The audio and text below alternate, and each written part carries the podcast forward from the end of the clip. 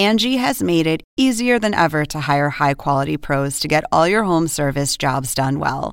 Just bring them your project online or with the Angie app, answer a few questions, and Angie will connect you with local pros who match your specific needs. Or book a service instantly at an upfront price. So join the millions of homeowners who use Angie to care for their homes and get your next home service job done well.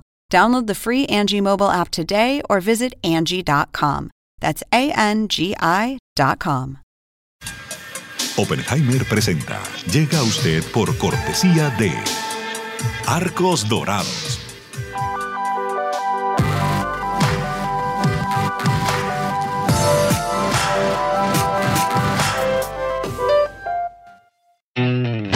UAD es más que una universidad. Es vivir una experiencia única de aprendizaje. Es tu tiempo de vivir. UAD Experience. ¿Sabías que según un estudio de la Universidad de Oxford, casi la mitad de los trabajos actuales podrían dejar de existir en 10 años? La inteligencia artificial llegó para quedarse. ¿Cómo te va a afectar la automatización? ¿Cuáles son los trabajos del futuro? Andrés Oppenheimer te lo cuenta en su nuevo libro, Sálvese quien pueda. Y no te quedes atrás. Encuéntralo en librerías.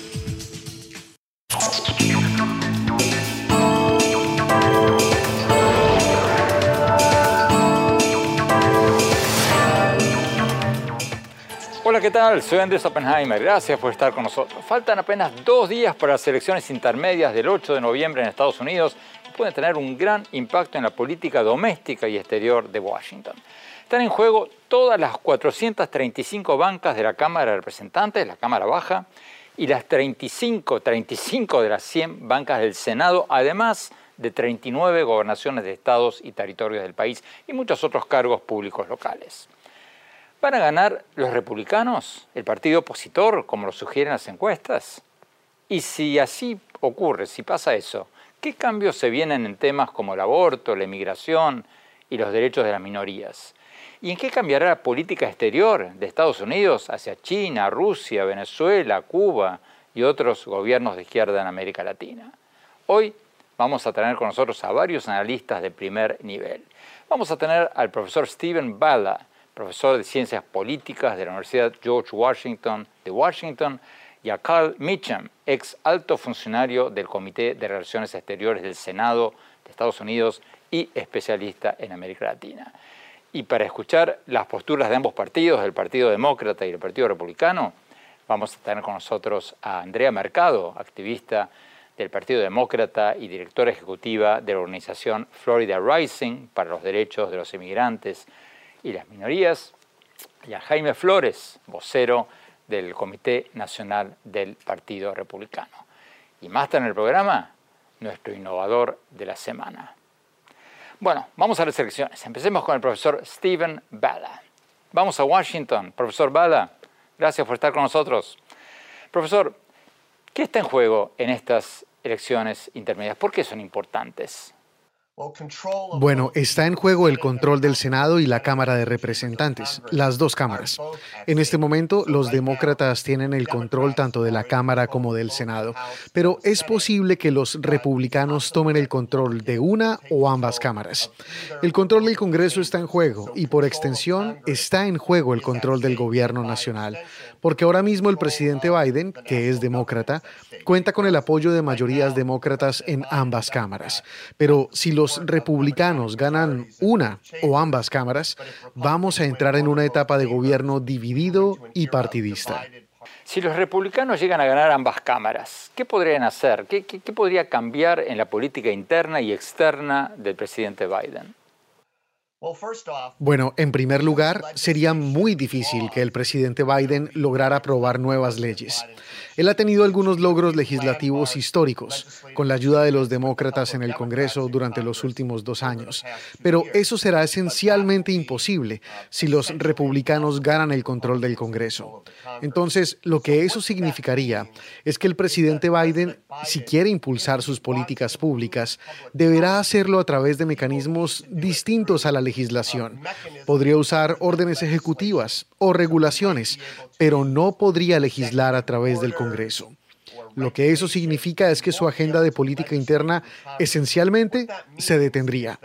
Sin embargo, tendría más flexibilidad en política externa porque los presidentes a menudo usan su autoridad ejecutiva para tomar decisiones que afecten otras partes del mundo, como Ucrania, por ejemplo. Y por lo tanto, aún podría operar en materia de política exterior con un poco más de eficacia que en la política interna. Una victoria republicana en las dos cámaras provocaría cambios, por ejemplo, en temas como la inmigración, el aborto y el cambio climático, por ejemplo. Creo que la mayoría republicana dificultaría que los demócratas promulguen cualquier legislación sobre esos temas. Por ejemplo, sobre el aborto. El presidente Biden y otros candidatos demócratas al Congreso han hablado de aprobar una ley nacional consagrando el derecho al aborto después de la decisión de la Corte Suprema de Justicia de eliminar el derecho constitucional al aborto. Ese camino legislativo hacia la legislación del aborto es imposible con los republicanos en control del Congreso. Y eso mismo pasaría con otros temas que dividen profundamente a los partidos, como los que usted mencionó, el cambio climático y la inmigración.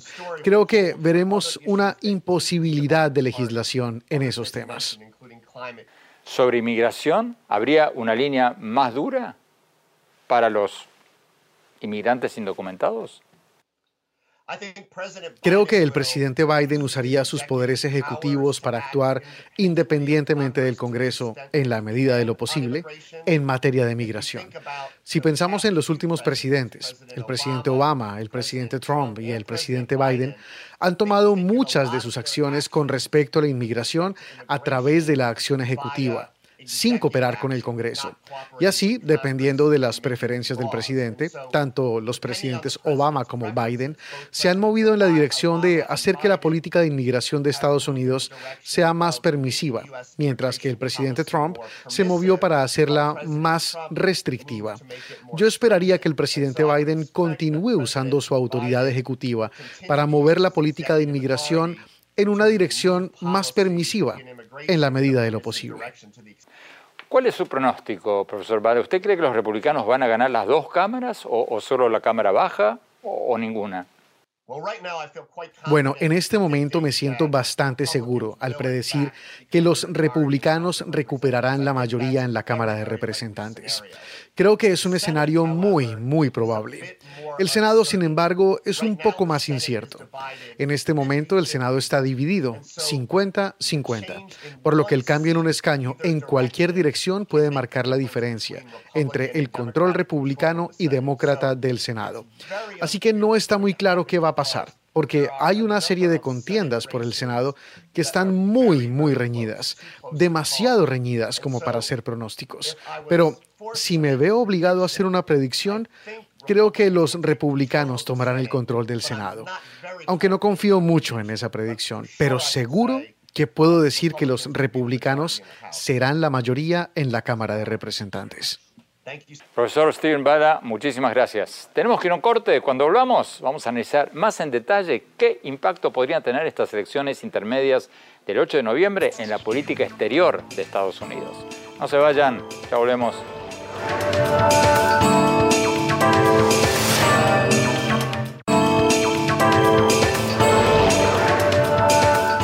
Gracias por seguir con nosotros. Estamos analizando qué impacto va a tener en la política interna y externa de Estados Unidos los resultados de las elecciones intermedias de Estados Unidos el 8 de noviembre en apenas dos días. Están en juego todas las 435 bancas de la Cámara Baja, la Cámara de Representantes, y 35 de las 100 bancas del Senado.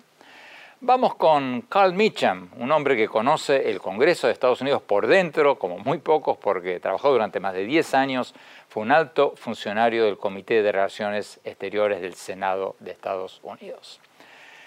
Carl Mitcham, muchas gracias por estar con nosotros. Carl, tú, como decíamos recién, conoces el Congreso como pocos, conoces las entrañas del monstruo.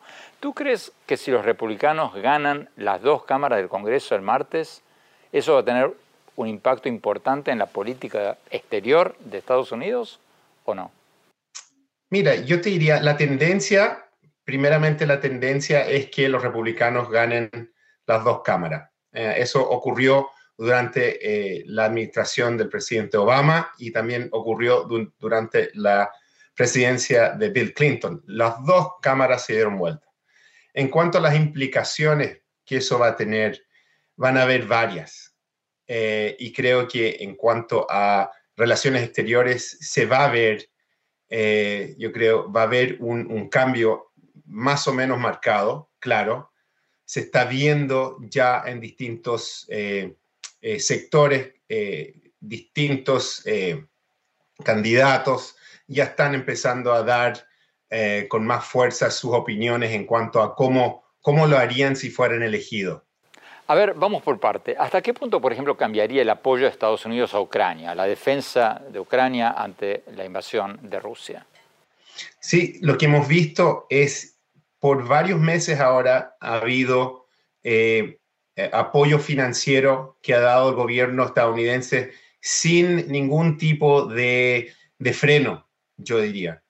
Eh, lo que están diciendo los republicanos ahora es que se pondrían mucho más... Eh, eh, cuestionarían un poco más eh, cómo se gastan los fondos para la guerra. Eh, las fuerzas de Ucrania dependen mucho de los recursos que está dando Estados Unidos, que Estados Unidos ha dado más recursos que cualquier otro país en el mundo.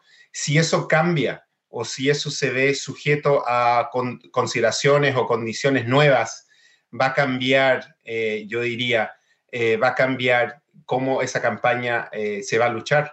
El líder eh, de los republicanos, eh, que sería el speaker, ¿cierto? Ya ha dicho de manera pública que no habría un cheque en blanco. Entonces él ya está empezando a, presentar lo que llamaríamos aquí las, líneas rojas en cuanto a, a, lo que sería el apoyo. Si ganan los republicanos, ¿cambiaría la política de Estados Unidos hacia China? ¿Habría un, endurecimiento de Washington hacia China? Es una muy buena pregunta. Yo creo que habría más una, reorientación porque los republicanos creo que el énfasis que ellos ven es eh, en China, los temas comerciales con China. Han habido conversaciones de reabrir algún tipo de audiencia para ver bien si los chinos fueron la razón ah, que, o fue algún tipo de arma, eh, el uso del COVID, y, que eso eh, lo ven ellos como, un, como una amenaza muy grande. Así que ellos ven a China como eh, la amenaza más grande, no ven a Rusia y lo que está pasando en Europa como la prioridad en cuanto a la seguridad de Estados Unidos. Creo que habría una reorientación y creo que las posturas ya se han dado en cuanto a eh, cómo ven a China en los temas comerciales, en los temas que tienen que ver con salud mundial, con lo de COVID, por ejemplo, y obviamente eh, algunos roces que, ya han habido eh, entre, entre o si no directamente en cuanto a los temas de seguridad y ejército, pero sí con aliados americanos, se ha visto esto ya con, con distintos aliados en Asia y la postura que ha tomado China. Entonces creo que habría un endurecimiento, quizás como dices tú, o una, una manera mucho más asertiva de lidiar con esos problemas. Si los republicanos llegan a controlar el Congreso, ¿cambiaría la política de Estados Unidos hacia Venezuela? Andrés, esa, es la, pregunta del millón, ¿no? Eh, yo creo que ahí eh, el tema con Venezuela es que eh, el gobierno del presidente Biden ha tomado una postura más de una salida electoral. Creo que lo contrario es lo que se ve con una mayoría republicana. Eh, además de los temas que tienen que ver con seguridad energética, eh, están los temas también eh, que van a los temas de seguridad y narcotráfico, pero también los temas que van em, hacia el tema global, eh, la, relación que Venezuela tiene con Rusia. Creo que juega un papel aquí también y con Irán, obviamente. Creo que esa, ese es un tema que es mucho más eh, difícil para republicanos. Entonces, creo que va a haber un, ah, una, una ah, postura mucho más agresiva ante Venezuela y eso podría ser con más sanciones a individuos. Eh, creo que esa es la manera más, más eh, eh, más directa de hacerlo. No veo que se convierta más como en una confrontación eh, entre ejércitos o algo así. No, eso, eso no lo veo, pero sí veo que vaya a haber más en cuanto a sanciones a individuos en Venezuela. ¿Y con Cuba? ¿Cambiaría la relación de Estados Unidos con Cuba? Sí, con, con Cuba creo que se ha dado vuelta la, la, relación que existía. Siempre se hablaba antes de que Cuba más o menos liberaba, lideraba eh, a Venezuela, ¿cierto? Se, habló de eso por mucho tiempo. Creo que ahora se ha dado vuelta un poco eh, esa relación que Venezuela está más o menos eh, manejando el bus, ah, por decir. Creo que obviamente teniendo a un, ranking sería el número dos en el Comité de Relaciones Exteriores con el senador Menéndez, pero ahí tendrías también el senador Rubio, que obviamente van a querer eh, hablar, establecer una postura más dura, quizás cambiar algunas de las reformas que ha hecho, eh, que ha hecho el presidente Biden en cuanto a temas de, viajes, por ejemplo. Eh, pero creo que probablemente sería secundario a lo, que, lo que podría ocurrir con Venezuela. ¿Y Brasil? ¿Qué piensas de Brasil? el gobierno del presidente Biden tomó una postura bien clara de apoyar eh, eh, las elecciones en Brasil y salió de inmediato eh, cuando los resultados salieron y fue un resultado súper reñido. Ah, salió de inmediato a apoyar el resultado y apoyar la elección del presidente Lula. No, creo que con la administración entre la eh, el brazo ejecutivo estadounidense eh, y el brazo ejecutivo brasileño, creo que va a haber muchas, muchas posibilidades de poder trabajar en cuanto a eh, el medio ambiente, Amazonas, etcétera. Creo que la dificultad va a venir con hacer cualquier tipo de, ah, actuación o actividad en la legislatura. Creo que hay mucho escepticismo en cuanto a Lula y el récord que, que tenía Lula. Muchas gracias, Carl Mitcham. Muchas gracias por tu tiempo. Tenemos que ir a un corte. Cuando hablamos, vamos a ver cómo ven estas elecciones intermedias los demócratas y los republicanos. No se vayan, ya volvemos.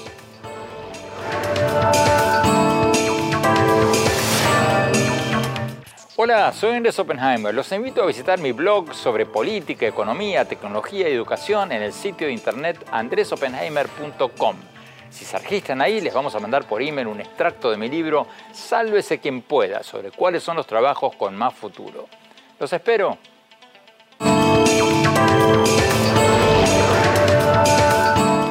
Gracias por seguir con nosotros. Estamos hablando de las elecciones intermedias del 8 de noviembre en Estados Unidos, en que se van a renovar todas las 435 bancas de la Cámara de Representantes y 35 de las 100 bancas del Senado, además de 39 gobernaciones de estados y territorios.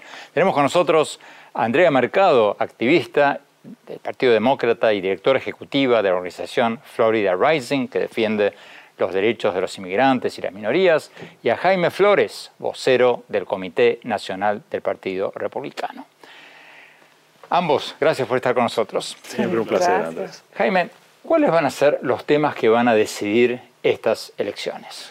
Fundamentalmente tres. Eh, el primero obviamente es el tema de la economía, la altísima inflación, los precios de todo subiendo, los combustibles, en fin, todo ese tipo de cosas. El segundo tiene que ver con la seguridad pública, el hecho de que la criminalidad, la delincuencia viene aumentando significativamente en los Estados Unidos, particularmente en los distritos, en las ciudades y en los estados gobernados por los demócratas. Y el tercero tiene que ver con la educación. Eh, la educación que ha venido pues atravesando también serias dificultades en la medida en que pues en algunos distritos escolares se le ha negado a los padres el derecho a inmiscuirse en la educación de sus hijos, eh, más que educarlos, eh, en las escuelas los están adoctrinando y pues todo ese tipo de cosas ejerce una influencia muy especial particularmente en las comunidades minoritarias y de una manera muy muy especial entre los hispanos. Andrea, misma pregunta, ¿cuáles van a ser los, para usar la misma cifra que Jaime, ¿cuáles van a ser los tres temas claves en estas elecciones? Definitivamente el costo de la vivienda. No se niega que hay inflación por todo el mundo. Um, el costo de vivienda, de alimentos, también el costo de seguro médico y cuidado de salud. Y tercero, los tiroteos, el control de armas y la violencia de armas en este país. Entonces, si están de acuerdo más o menos en los temas, ¿de dónde viene esa división impresionante que existe entre demócratas y republicanos? Jaime. A ver, yo creo que la diferencia fundamental está en el hecho de que tenemos un gobierno que pues supuestamente ha venido defendiendo estas cosas que sus eh, candidatos quieren eh, hacernos creer que defienden, pero que el gobierno ha resultado un verdadero desastre en estos y en otros temas. Si hay tanto interés en combatir la inflación y bajar los precios de las cosas, ¿por qué estamos haciendo lo que estamos haciendo en materia de gastar mucho más allá de lo que debería ser responsable? Pero Jaime, ¿es justo culparlo al presidente Biden de inflación en Estados Unidos? Yo acabo de estar en Europa hace pocas semanas y la inflación en Europa es mucho más alta que acá. En Gran Bretaña es del 10%, en Alemania es más todavía. En Europa hay una guerra y en Europa hay eh, falta de suministro de combustibles. a los países europeos que han dependido de eso eh, para esos productos de Rusia y de Ucrania. Eso no lo tenemos en los Estados Unidos. Aquí no tenemos por ahora, por lo menos no tenemos una escasez de combustibles como la que tenemos allá. Los mismos economistas liberales que trabajan con el presidente Biden han dicho que buena parte de la inflación se debe a la manera irresponsable como este gobierno aprobó un supuesto estímulo de 1.9 trillones de dólares. Bueno, pero vivimos en un mundo globalizado, Jaime, eso no lo puedes negar. Andrea, ¿cuál es tu respuesta a esta afirmación de que es culpa del gobierno de Biden. Sí, I mean, los republicanos siguen atacando al presidente Biden y los demócratas cuando la verdad es que presidente Biden y los demócratas están tomando acción para bajar los precios, um, por ejemplo, en um, bajar los costos de los medicamentos. Ahora la insulina solamente va a costar 35 dólares al mes o el alivio estudiantil, mientras los republicanos... El alivio a, los, a, los, estudiantes que deben dinero a Sí, que deben 10 mil, 20 mil um, dólares. Ahora eso ha sido una ayuda para la comunidad hispana y para todos los estudiantes y jóvenes en este país. y los republicanos van criticando a, las medidas que el Partido Demócrata está tomando, mientras que ellos se benefician de algunos de estos, los préstamos, por ejemplo, de PP um, loans, donde ellos hacen los préstamos durante la, pandemia del COVID. Exactamente. Ellos van criticando, siguen criticando a las acciones del presidente de los demócratas, pero la verdad es que ellos no, no han estado haciendo nada para mejorar la situación que estamos pasando todas las familias en este país. Me parece interesante que los demócratas se quejen de que nosotros criticamos la gestión del presidente Biden cuando no hicieron otra cosa durante todos los cuatro años de gestión del presidente Trump. Nadie ha recibido más críticas. Tres procesos de impeachment adelantaron en su contra que no prosperaron. A ver, y el presidente Trump dejó una economía considerablemente mejor que la que estamos atravesando, inclusive en medio de la pandemia. De manera que, por favor, eh, nosotros estamos simplemente llamando la atención sobre los problemas que afectan a todos. Es decir, no es algo que nos afecta exclusivamente a nosotros. Antes de que contestes, Andrea, me, llama la atención que ninguno de ustedes mencionó el tema de la democracia. Ya que mencionas al presidente Trump, eh, tú has mencionado que el presidente Trump se niega a reconocer una derrota electoral que es la base de la democracia de cualquier país. A ver, reconocer los resultados de una elección que fue declarada justa por la Corte Suprema de este país de mayoría conservadora, por más de 60 tribunales, por el propio vicepresidente del presidente Trump, por Mike Pence, por el propio eh, eh, Attorney General, fiscal general de la Nación, etcétera, etcétera. Pero ninguno de los dos lo ha mencionado. A mí me parece interesante que traigas ese tema a colación, Andrés, porque me parece muy, muy, muy claro también que, toquemos el tema de cómo Hillary Clinton también se negó a reconocer en su momento la victoria del presidente Trump en el año 2016, inclusive diciendo él no es mi presidente cuando había sido eh, legítimamente elegido por todo el mundo. Y hay muchos eh, demócratas que todavía no aceptan. Pero el presidente Obama le entregó, 2016. fue a su inauguración, bueno, cosa que no hizo Trump. Vamos a un corte rápido y te doy la palabra, Andrea Macal. Vamos a un corte rápido, ya volvemos con esta discusión.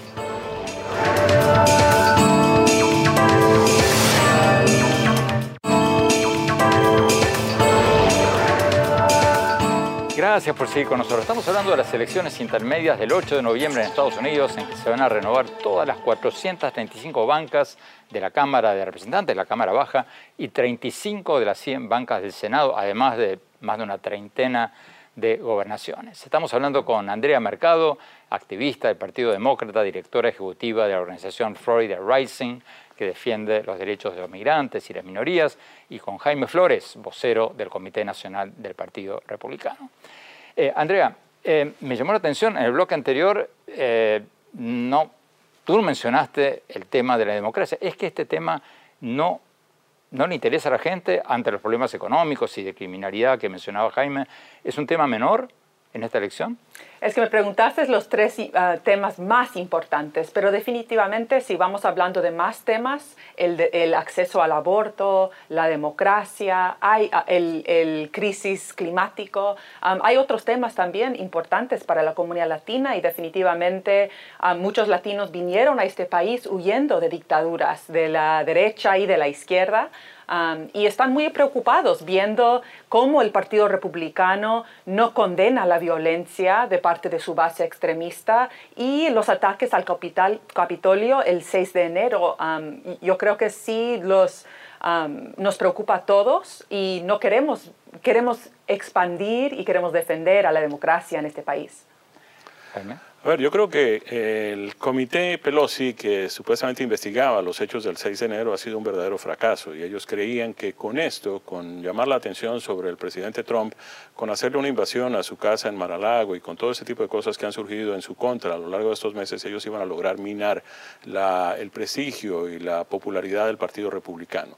Y de acuerdo con las encuestas y lo que nosotros esperamos serán los resultados de estas elecciones, esta tampoco les funcionó. Este bueno, esta eh, estrategia lo interpreta cada uno a su manera, ¿no? A, ver, pero, pero los hechos son muy claros. Eh, eh, yo sí creo que una de las razones por las que nuestra democracia está en peligro es porque hemos permitido, por ejemplo, que un ex vicepresidente y hoy presidente de los Estados Unidos permita que su hijo se involucre en temas de corrupción serios, claros. Se ha impedido inclusive que los medios de comunicación divulguen la información sobre ah, esto.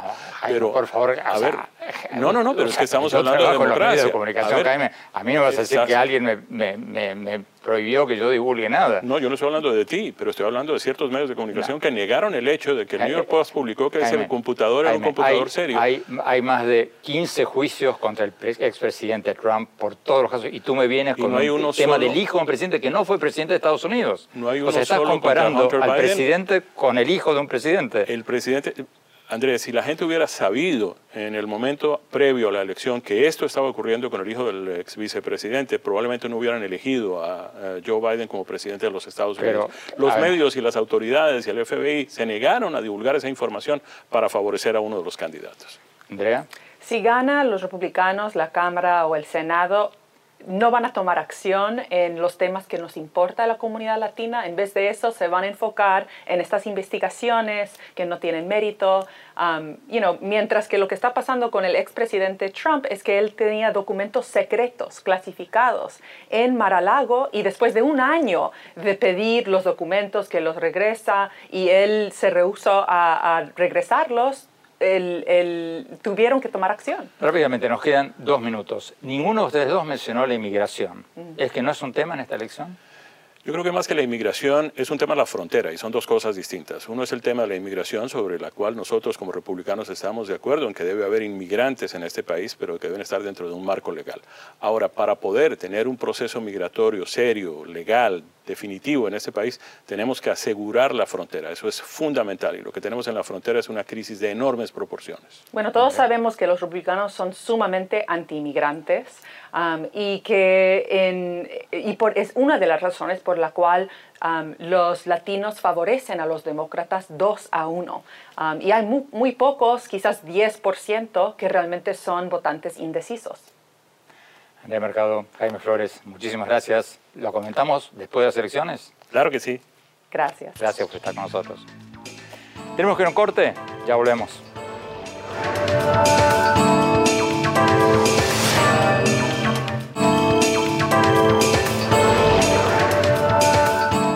Gracias por seguir con nosotros. Vamos a nuestro segmento habitual, el innovador de la semana. Hoy vamos a tener con nosotros a Sebastián Noguera, el cofundador de AVI, la plataforma de venta de casas y apartamentos en Colombia y México, que reportó haber recaudado más de mil millones de dólares de inversionistas internacionales. Escucharon bien.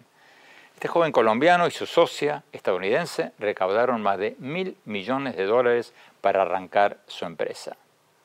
Vamos a la entrevista. El innovador de la semana es presentado por falabella.com. Un nuevo punto de partida.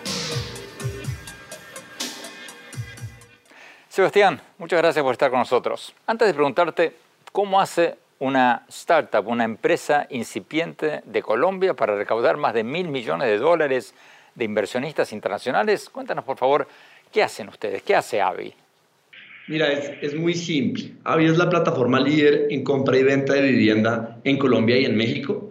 Operamos en más de 15 ciudades y, lo que hacemos es una solución extremadamente sencilla la persona que quiera vender su casa, en vez de ir al mercado y demorarse más de un año y tener que recibir a múltiples vendedores y demás, puede ir a AVI y en 10 días nosotros les compramos la casa de contado, de forma segura y de forma simple. Después estas viviendas las cogemos, las remodelamos y las sacamos eh, a la venta al mercado, donde hoy somos aliados de más de 5.000 agentes inmobiliarios para vender estas viviendas. Entonces, al final, ¿qué es lo que hacemos? Pues nos volvemos la solución más eficiente para quien quiera vender vivienda y para quien quiera comprar vivienda. A ver si entendí bien. Avi evalúa tu propiedad, si le interesa la compra dentro de un plazo de 10 días, la remodela y la vende. Así de simple.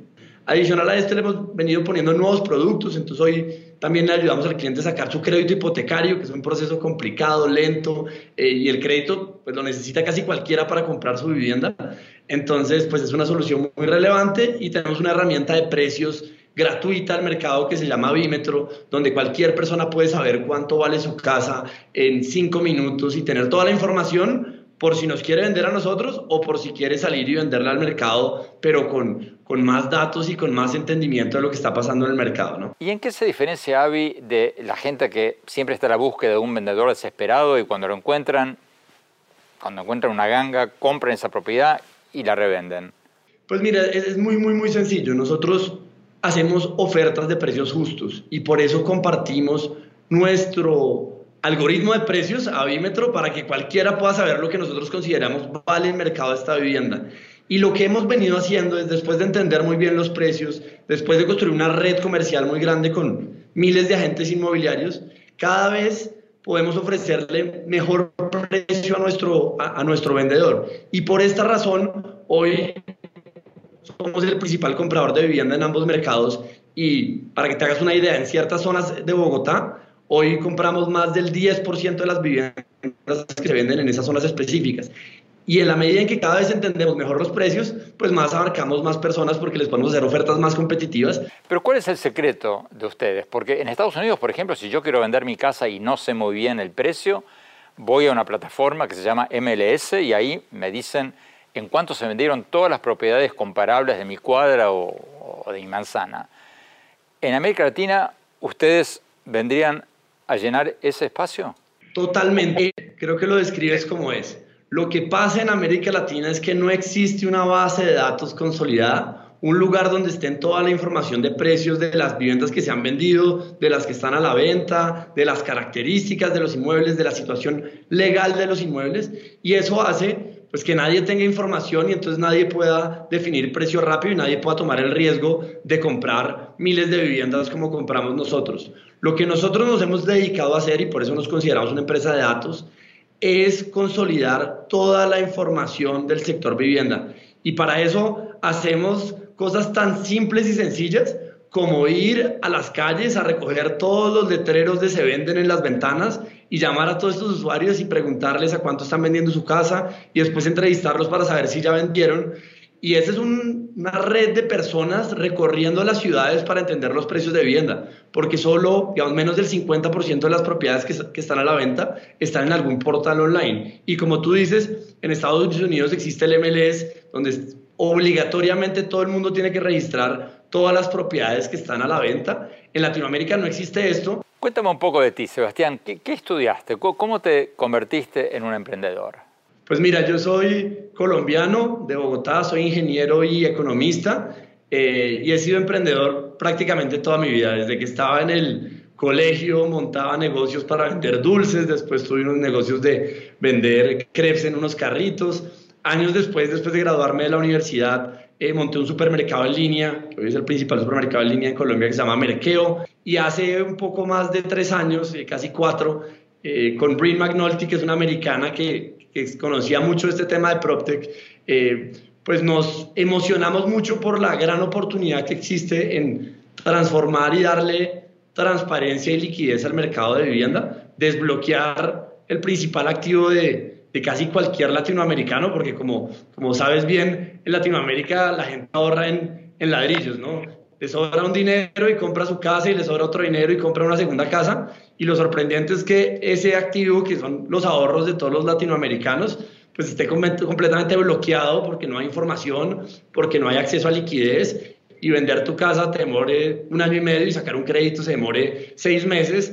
Entonces, pues estamos muy emocionados con, con la oportunidad de con tecnología transformar esta industria y bueno, llevamos tres años, pero, pero también nos sentimos en el primer paso de, de muchos que se vienen por delante porque, porque hay mucho por, por construir, ¿no?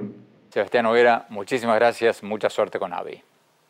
El innovador de la semana es presentado por falabella.com, un nuevo punto de partida. Tenemos que ir a un corte cuando hablamos mi reflexión sobre las elecciones intermedias del martes en Estados Unidos. No se vayan, ya volvemos.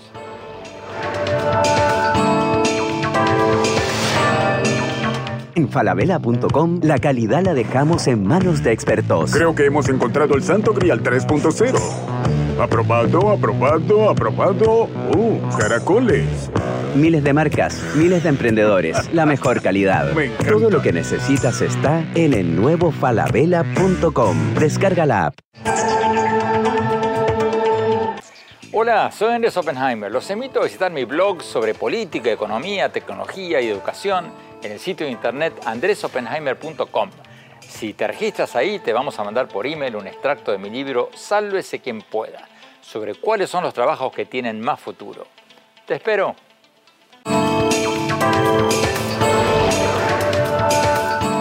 Gracias por seguir con nosotros. Ya estamos a pocas horas de las elecciones intermedias del 8 de noviembre en Estados Unidos.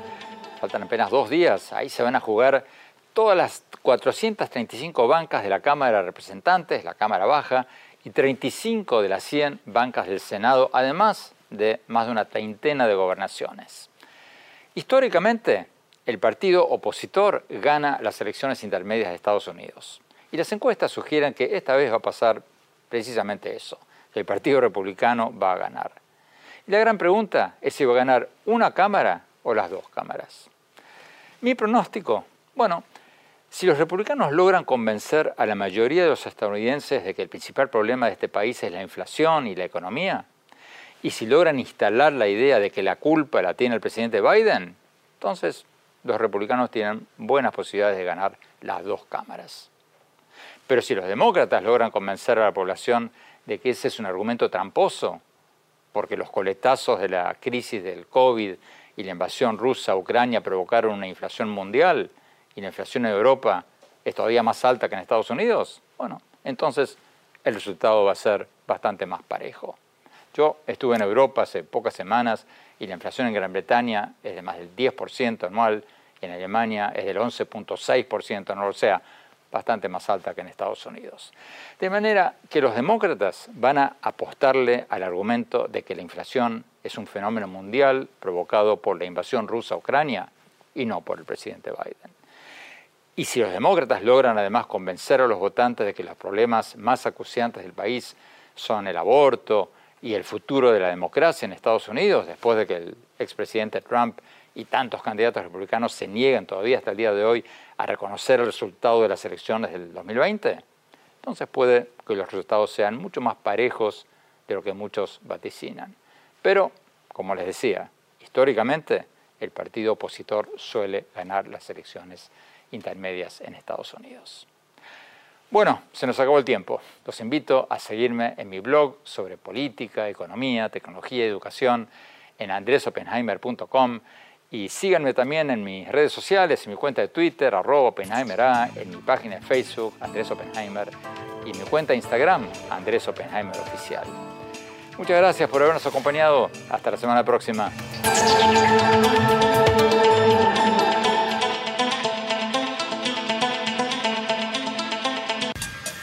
Oppenheimer presenta. Llega a usted por cortesía de Arcos Dorados.